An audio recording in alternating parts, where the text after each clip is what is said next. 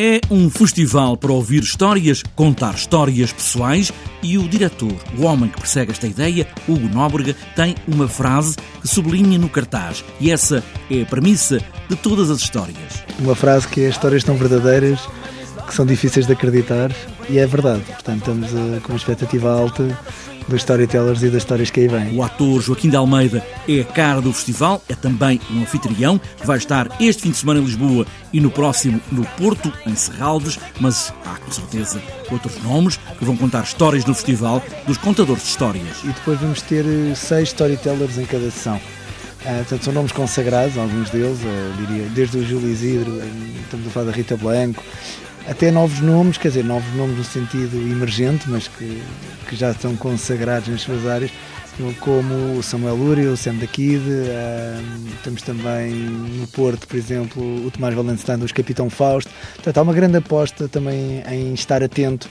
a tudo o que está acontecendo em várias áreas, nomeadamente aqui na música, e trazer logo esses nomes também para, para este festival e acho que esse mix, esse cocktail entre figuras de várias áreas e até de várias gerações é que, é que torna cada vez mais este festival interessante e apelativo para todas as idades. Histórias verdadeiras, mas não têm de ser divertidas, são apenas histórias. Umas podem fazer rir, outras apenas são ouvidas. Isso acontece por vezes, as histórias não serem propriamente divertidas. Portanto, às vezes pode acontecer, estamos à espera de um nome de um humorista e ele até não ia contar uma história para rir, podemos estar à espera de um músico que nós não estaríamos à espera se calhar tudo menos daquela história hilariante. Portanto, isso eh, é sempre improvável e até inesperado.